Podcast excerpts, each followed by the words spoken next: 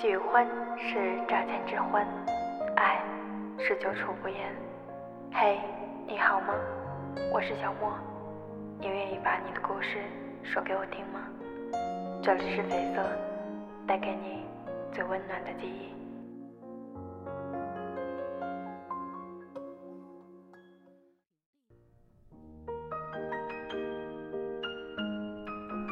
我有个朋友叫香蕉，健忘、懒、自以为是，迟到二十四年，从出生就开始迟到。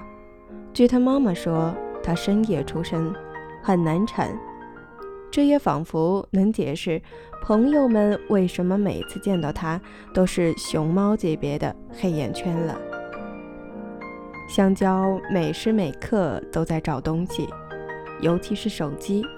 只要离开手一分钟，就马上忘记了放在了哪里。因为找东西迟到，更是屡见不鲜。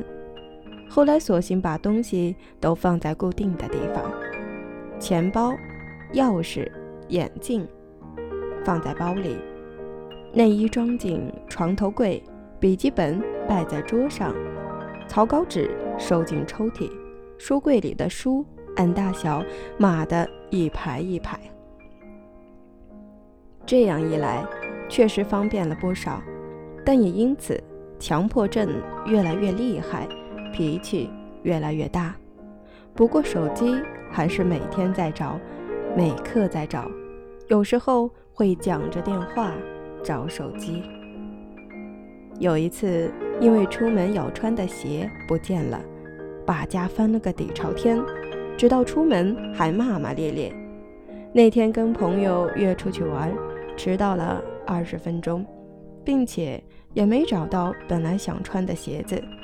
等晚上回家，发现鞋子就静静地躲在角落里，灰头土脸踩在地上。香蕉又好笑又好气，拿出鞋油来擦，拼命地想自己上回穿是在什么时候。就是这样一个健忘的人，读书不写笔记，背稿、写文、录音，拖到最后一天，总觉得自己有过目不忘、一马千言的神迹。我一直很好奇，他是哪里来的这种自信？然后，一个看起来大大咧咧的人，却很介意别人说他丑，因为他说。他是真的丑。二十二岁毕业，工作两年，经历了职场小风小雨，自己的心情却像见识了大风大浪。二十四岁，仿佛成长了什么，又仿佛依旧是一张白纸，只是放久了有些发黄。唯一提醒着的，就是眼角的皱纹。和深不可测的黑眼圈。香蕉其实有很多梦想，他在十八岁的时候就把它们一一列在本子上，只是现在那个本子已经不知去了哪里。他的爱情也随着毕业一起无疾而终，随后找了个看起来有些猥琐、有些色眯眯的男人。准备结婚，努力了很久，还是狠不下心，难为自己。他还是会时不时想起自己理想着的样子，觉得生活大概不止于此，一个人也可以过得很好。干什么要跟别人凑合，让他拖后腿、拉低智商？那不是智障是什么？香蕉其实情商很低。在事业单位工作了两年，还是会在同事找他换班的时候，想不出理由拒绝，就直接说不。对方问为什么，只回答两个字：不想。听起来很牛，谁知道会得罪多少人？有时候他真的有事情不能换，但是香蕉就是不解释，因为他觉得解释起来好麻烦。香蕉是不幸的，二十几岁，年纪轻轻，没见过外面的大千世界，芸芸众生，就不得不在大山里修行。那种不甘心的心情，大概只有他自己知道吧。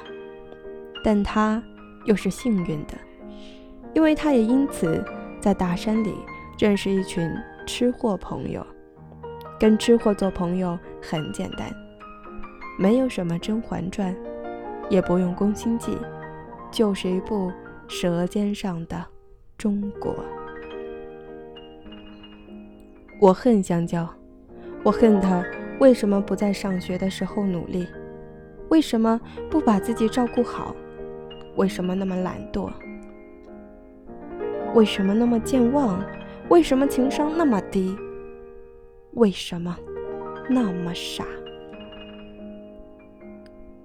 我也爱他，因为他就是我。我看见这个世界。也看不见这个世界。对于过去，哪怕花开两朵，也要天各一方；对于未来，一切都没有意外，只是多些波折。原本你是想去找一个人的影子，在歌曲的间奏里，在无限的广阔里。在四季的缝隙中，在城市的黄昏里，结果脚印越来越远，河岸越来越近，然后看到那些时刻在记忆中闪烁的影子，其实是自己的，而你一直以为的生命中最重要的人，却在某个不知名的黄昏里悄然消失。真正留在身边的，却是陪你看了数不清的日升日落的好闺蜜。就连那些与你对着干的小人，都换了一波又一波。唯一不变的，还是身边的你们和从不说爱的家人们。写在二十四岁生日，谢谢你们的陪伴，并。祝自己生日快乐！祝我最最最最最亲爱的沙小莫姐姐生日快乐！然后呢，每天都更加美丽，永远愿你生命中的愿望都能够得到实现，愿你的每一天都如花一样美丽。生日快乐！大到拧开矿泉水瓶盖就行。愿你的口才突破天际，每一句话就是一堂课。我这里没有酒，没有鲜花，也没有蛋糕，只好用声音祝福你，小小猫。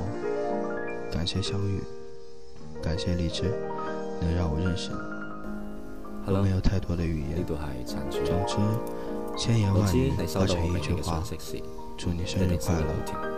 要记得天天开心。人哋话你都笑成个痴城，不过又点呢？我就系中意你笑成咁。嗯，好啦，今日系你嘅生日，祝愿沙小莫同学生日快乐哦！献上一首法语版的生日快乐歌吧。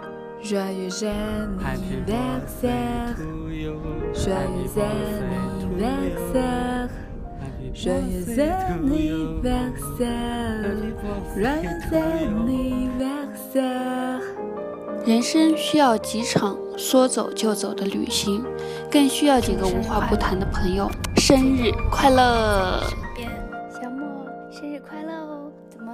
祝主播在每个成长的日子里都开开心心。生日快乐！天天开心，越长越美。爱你么么哒！祝你生日快乐！